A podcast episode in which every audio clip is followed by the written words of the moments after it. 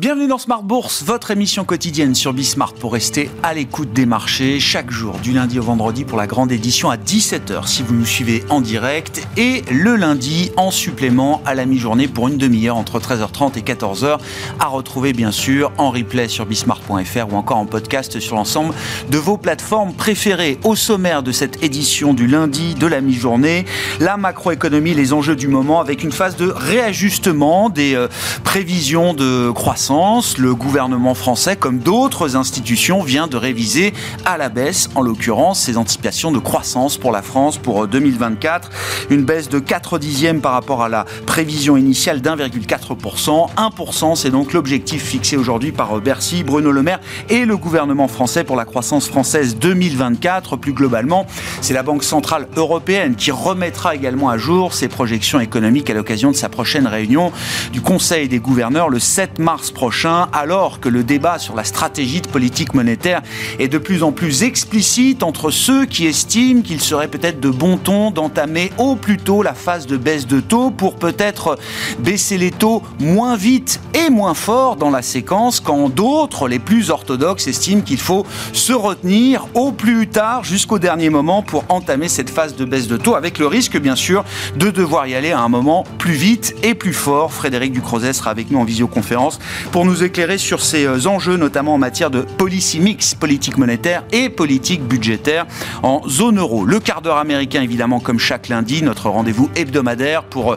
suivre l'actualité politique euh, américaine dans la perspective de l'élection présidentielle, avec le renoncement de Joe Manchin à se présenter comme candidat indépendant à la présidentielle américaine et un scrutin qui s'annonce comme un scrutin coup près en Caroline du Sud pour, pour Nikki Haley, la seule concurrente aujourd'hui à Donald Trump côté euh, républicain. Nous évoquons également avec Pierre-Yves Dugas, notre correspondant américain qui sera avec nous en visioconférence, les enjeux internationaux et un package d'aide à l'Ukraine qui reste enlisé au Congrès américain et notamment à la Chambre des représentants.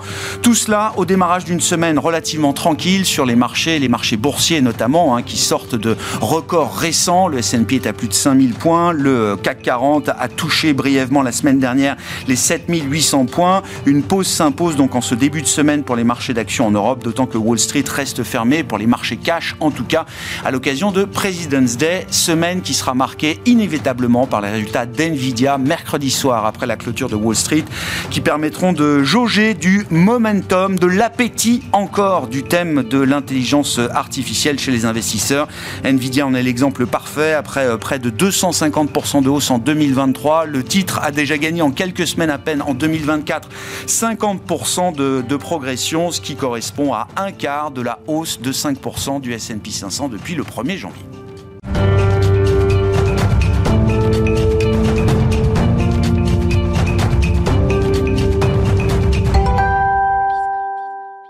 C'est donc l'heure des euh, révisions de projections euh, économiques pour un certain nombre d'instituts, d'institutions et de gouvernements. Le gouvernement français n'est pas en reste. Il a donc révisé par la voix de Bruno Le Maire hier soir la prévision de croissance euh, de 1,4 à 1% pour cette année 2024. Frédéric Ducrozet est en visioconférence avec nous, responsable de la macroéconomie chez Pictet Wealth Management. Bonjour et bienvenue Frédéric.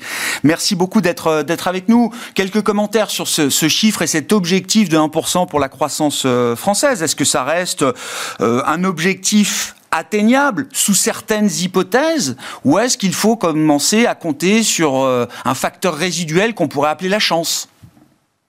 C'est possible, il en faut toujours un petit peu lorsqu'on euh, règle le policy mix et en l'occurrence le budget. on peut s'estimer heureux d'abord si on atteint quelque chose de l'ordre de 1% ou en tout cas nettement positif en termes de croissance cette année. L'Allemagne, dans le même temps, et la Bundesbank annoncent une récession qui, euh, euh, sinon s'amplifie, du moins persiste dans le temps, et euh, des défis plus structurels. Hein. La France dans plein d'autres domaines fait plutôt bien ou mieux même que la moyenne européenne. Euh, il y a un excès d'épargne qui permet de protéger le consommateur contre le choc bah, d'inflation ou des secondes vagues qu'on pourrait éventuellement imaginer. Le marché du travail est plutôt euh, dans l'ensemble dans, des conditions euh, tout à fait acceptables. C'est le budget, effectivement, dans ce contexte-là qui m'inquiète peut-être un petit peu. Mais en termes de croissance comptablement, j'allais dire, on commence l'année avec un acquis très faible, hein, à peine positif. Donc il faut quand même y aller, aller la chercher, cette croissance de 1%, avec des rythmes euh, trimestriels de croissance du PIB qui doivent être de l'ordre de 0,2-0,3% au minimum pour atteindre cet objectif. Oui, cette révision de l'objectif, vous le dites en creux, euh, Frédéric, implique une révision du policy mix, de la politique budgétaire, en l'occurrence, dans les mains de, de Bercy, avec un, programme de 10 milliards d'économies euh, immédiates, annoncé par Bruno Le Maire, qui toucheront les budgets de fonctionnement de l'État et quelques budgets de, de, de politique publique. Euh, Frédéric, dans un contexte de ralentissement de la croissance, est-ce que c'est un, est-ce que c'est de l'austérité? Est-ce que l'Europe est au bord peut-être de reprendre un peu le schéma de politique budgétaire qui a prévalu, par exemple, pendant la crise des dettes souveraines? Bah, la réponse courte, c'est oui. En tout cas, c'est une source d'inquiétude. D'abord parce que ceux qui suivent l'Europe dans un souci d'efficacité de ce policy mix depuis plus de dix ans maintenant euh, peuvent constater que le décrochage a eu lieu justement en 2010 avec euh, une politique européenne d'austérité qui a été euh, mise en place par tous les pays en même temps dans des mauvaises conditions sans la stabilité financière qu'on a construite depuis, euh, sans la crédibilité de la Banque Centrale Européenne à l'époque. Et je pense vraiment c'est le décrochage européen récent, en tout cas, qui date de ce moment-là. Depuis, on a systématiquement échoué à réformer les règles budgétaires en profondeur. Elles sont toujours procycliques. On a toujours ce débat repoussé cette fois après les élections européennes de cette année. Et euh, quoi qu'on en dise, quelles que soient les propositions de la Commission européenne ou de certains pays, on est encore loin du compte. Donc c'est une frustration parce que deuxième point peut-être plus important quand on se compare aux États-Unis, pour moi c'est la raison principale, cette politique budgétaire qui explique les différences de performance économique, notamment depuis la pandémie cette fois, depuis une période plus récente. Donc je ne vais pas dire qu'on désespère, mais quand même, il y a une frustration, pour moi en tout cas, euh, grandissante du côté des économistes qui, encore une fois, regardent ces performances, essayent de les analyser objectivement.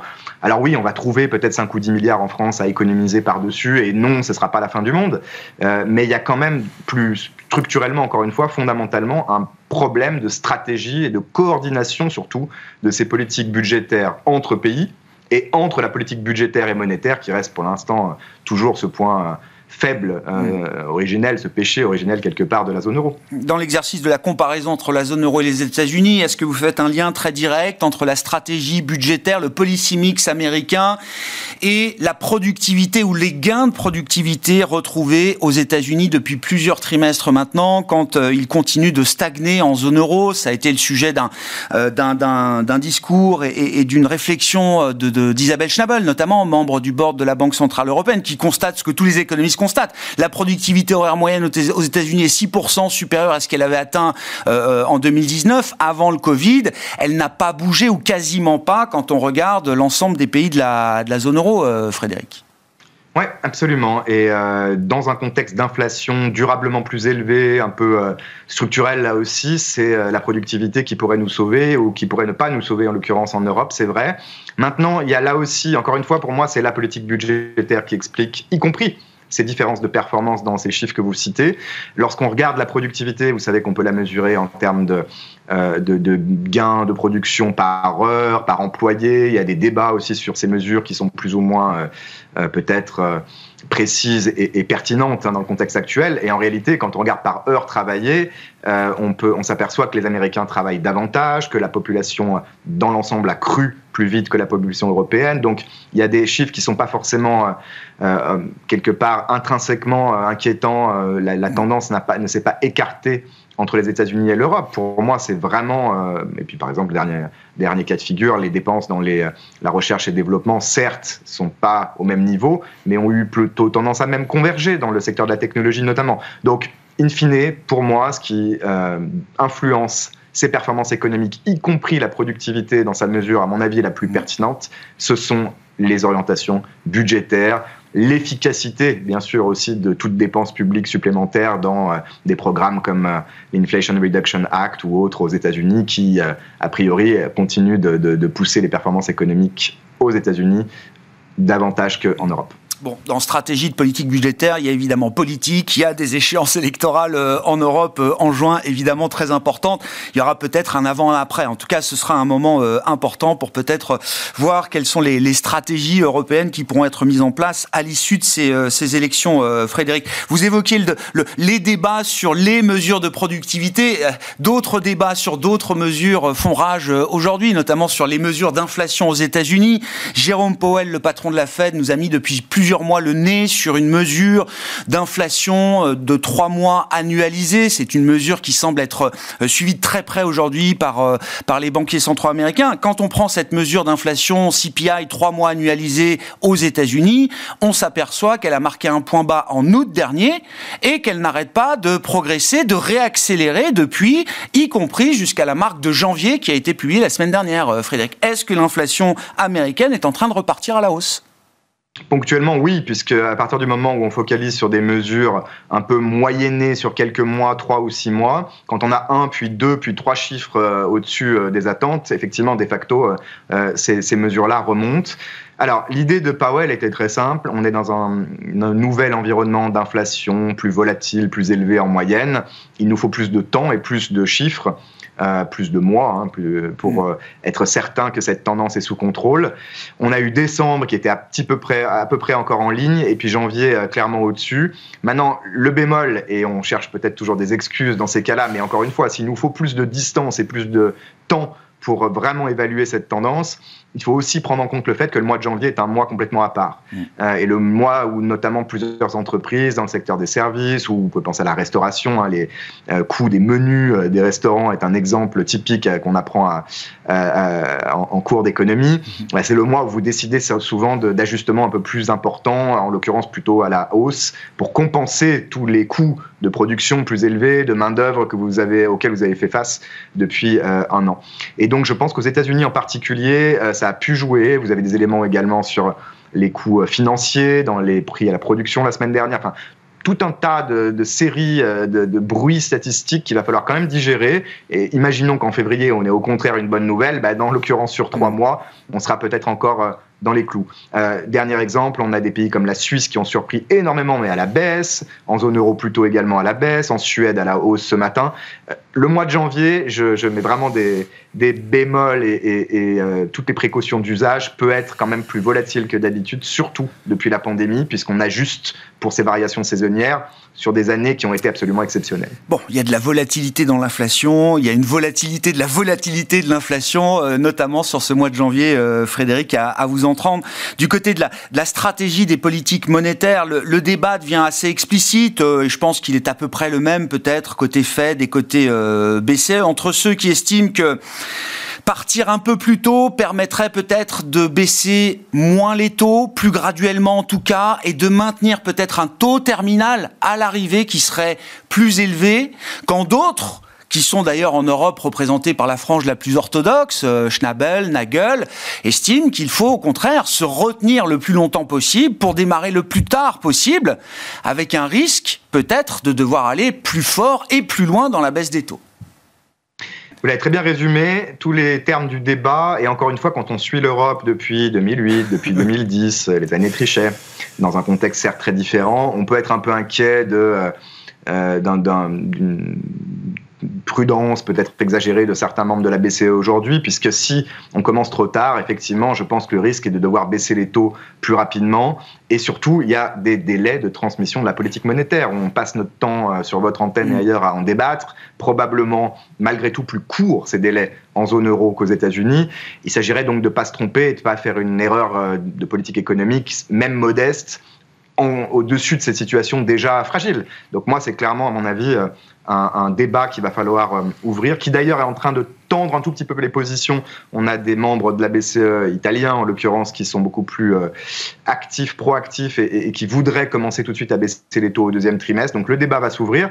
Et puis le débat va s'ouvrir dans un contexte pour la réunion du 7 mars de la BCE de révision de, des, des, prévisions de croissance et d'inflation à la baisse. un dernier peut-être élément, une cerise sur le gâteau pour, euh, pour les membres les plus euh, euh c'est que les prix de l'électricité ne cessent de baisser, les, les, éléments plus exogènes qui vont venir dans ces prévisions vont là aussi pousser ces projections de la BCE à la baisse. Donc le débat va s'ouvrir. Voilà, il faudrait simplement essayer de ne pas rater le coche et pour pas euh, rajouter ou maintenir cette euh, politique monétaire clairement aujourd'hui euh, dure en, territoire de resserrement monétaire trop longtemps. J'entends parfois, et c'est vrai peut-être à l'aune de la, grande histoire, que le, le, timing de la première baisse de taux a finalement peu d'importance et ce qui compte c'est l'ensemble de la séquence, mais oui quand même, le timing est important justement dans le déroulé futur de la séquence, Frédéric. Absolument. Et puis parce que d'ici le mois de juin, puisque nous on est depuis longtemps sur cette idée de baisse de taux autour du mois de juin, en tout cas pour la Fed, et peut-être que la BCE peut l'amorcer avant, mais ça semble peut-être moins euh, probable qu'il y a quelques semaines. Eh bien d'ici là, il y a énormément de chiffres qui vont arriver. Donc d'ici le mois de juin, si vous vous accrochez entre guillemets à une date, parce que c'est la date à laquelle vous mettez à jour vos prévisions, et parce qu'il faut absolument se prendre le temps, par exemple sur les salaires, d'obtenir plus d'informations, mais des salaires sont vraiment euh, intrinsèquement euh, de nature backward-looking, donc je pense que là aussi c'est une erreur, et eh ben vous prenez le risque de rater le coche, encore une fois, de ces données sur le crédit, sur la croissance qui menacent de, de tourner plus rapidement. Maintenant, aux États-Unis, le débat est un tout petit peu différent. La Fed, d'abord, peut se permettre d'attendre probablement dans la mm. mesure où la croissance et le marché du travail sont toujours très solides. Et deuxièmement, le vrai débat, c'est effectivement l'ampleur des baisses de taux une fois qu'on a commencé. Mais pourquoi? Parce qu'on ne sait pas où on va s'arrêter, parce qu'on ne sait pas et qu'on ne peut pas mesurer en temps réel ce niveau euh, air star euh, d'équilibre euh, de l'économie, de la croissance et donc des taux d'intérêt. Et donc s'il faut tâtonner, s'il faut y aller par petits pas et être prudent, je pense que ça fait du sens de commencer un peu plus tôt, à condition que vous soyez effectivement persuadé que la politique monétaire est aujourd'hui euh, euh, en territoire de durcissement et que ce n'est plus nécessaire. Prochain rendez-vous donc pour la Banque Centrale Européenne le 7 mars pour la réunion du Conseil des gouverneurs. Merci beaucoup Frédéric. Frédéric Ducrozet, responsable de la recherche macro de Pictet Wealth Management avec nous en visioconférence.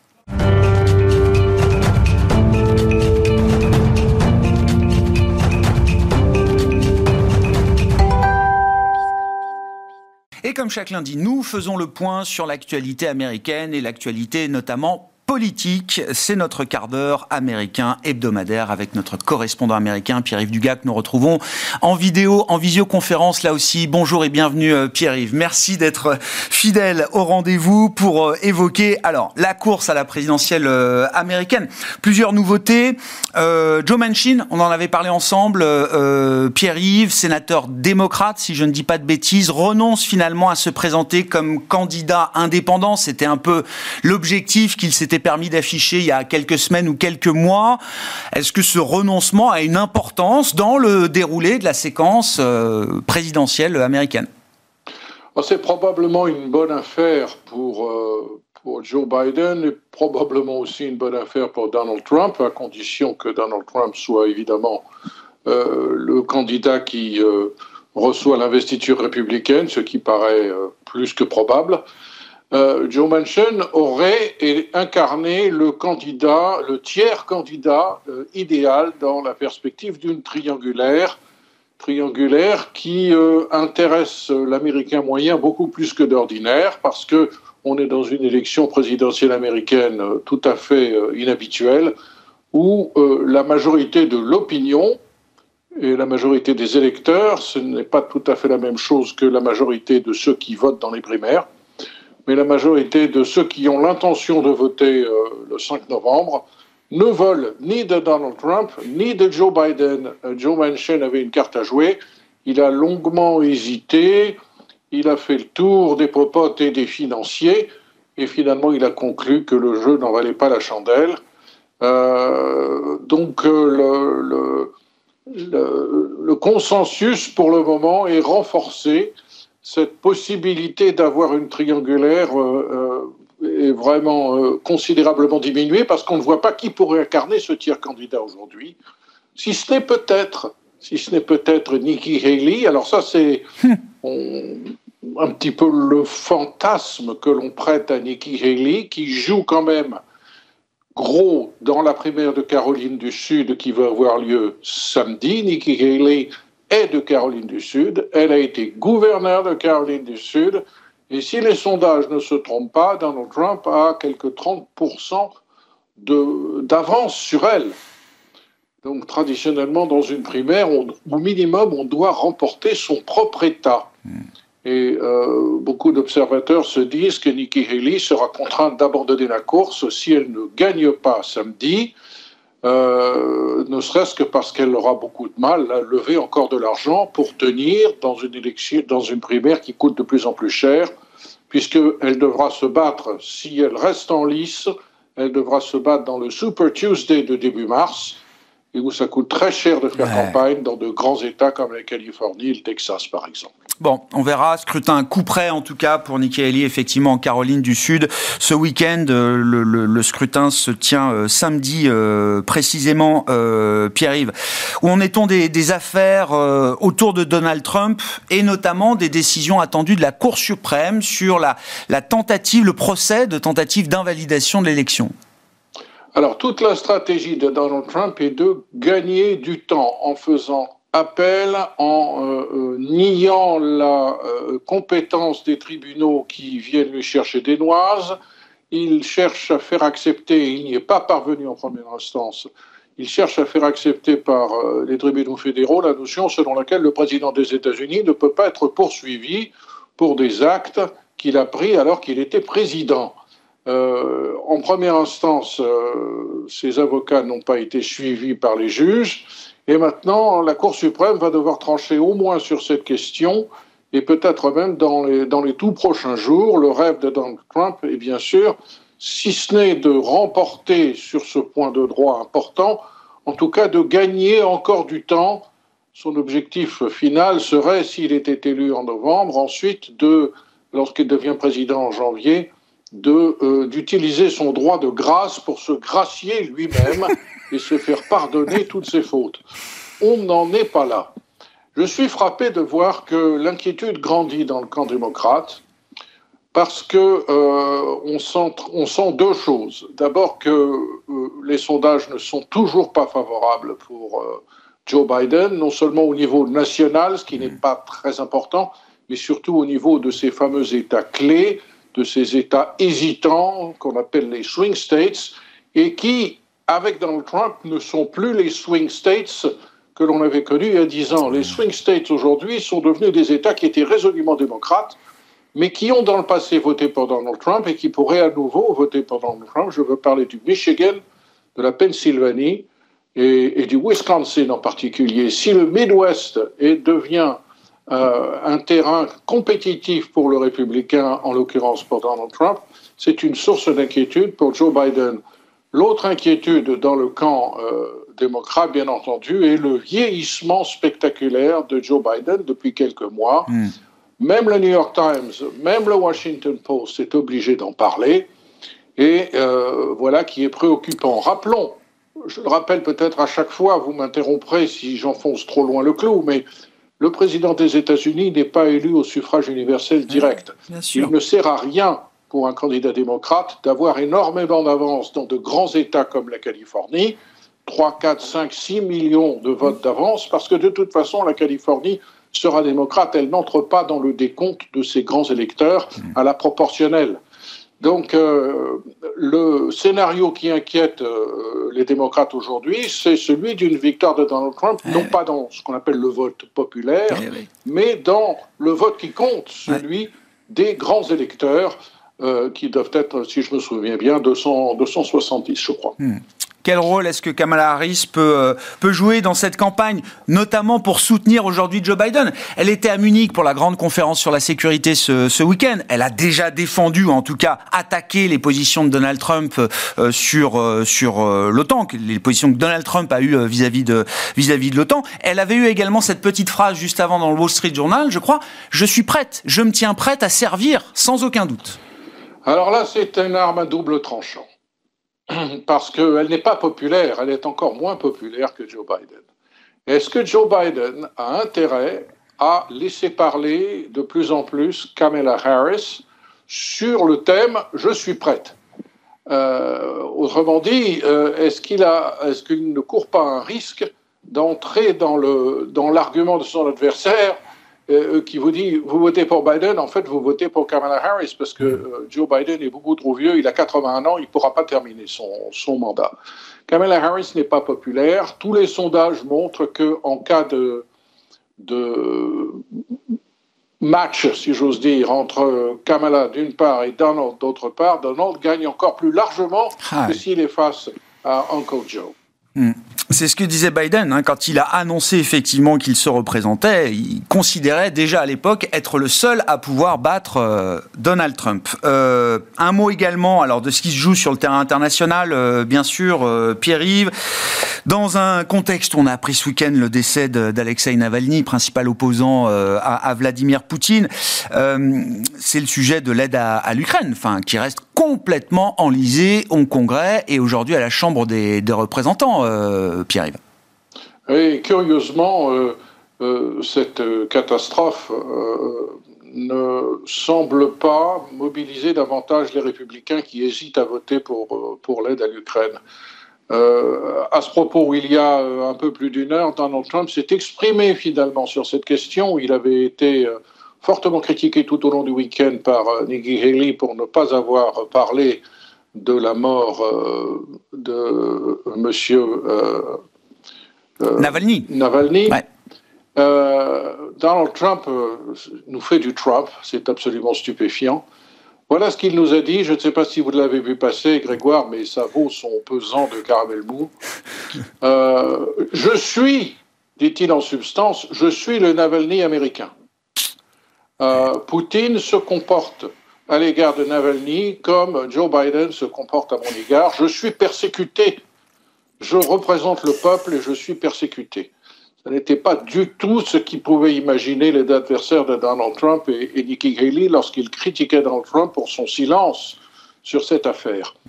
Euh, je dirais, le débat sur, euh, sur l'Ukraine est complètement englué à la Chambre des représentants alors qu'un compromis bipartite a été adopté au Sénat. Le speaker de la Chambre ne veut pas de ce compromis en l'état, mais il ne sait pas comment il pourrait l'améliorer. Il rêve d'introduire à nouveau des amendements relatifs au contrôle de la frontière avec le Mexique, mais cette solution avait été envisagée, avait fait l'objet d'un compromis au Sénat qui avait été rejeté par les républicains. Donc on ne voit pas très bien comment on peut s'en sortir. Le, paquet qui est sur le bureau euh, du speaker républicain de la Chambre des représentants comprend 60 milliards de dollars d'aide à l'Ukraine, 14 milliards pour Israël, 9 milliards pour Gaza, 2 euh, milliards et demi pour combattre les, les Houthis et 2 euh, milliards aussi pour Taïwan. Euh, ce qui me frappe, c'est l'irruption d'une nouvelle, d'une nouvelle approche qui est notamment reprise par Elon Musk dans ce dossier, où il ne s'agit pas simplement de dire l'Ukraine c'est loin, occupons-nous d'abord de nos, de nos affaires à nous, c'est-à-dire l'approche isolationniste et hmm. nationaliste traditionnelle de Donald Trump qui nous ramène aux années 30. C'est euh, ce que dit Elon Musk, qui est quelqu'un qui compte dans le débat, y compris auprès des républicains, et qui dit, mais ouvrez les yeux, on ne peut pas imaginer que la Russie puisse perdre cette guerre. Il faut donc, d'une manière ou d'une autre, entamer un débat et arrêter de distribuer de l'argent à un pays qui, certes, se bat de manière très vaillante, certes, défend son territoire, mais in fine ne pourra jamais gagner parce que les Russes sont plus nombreux.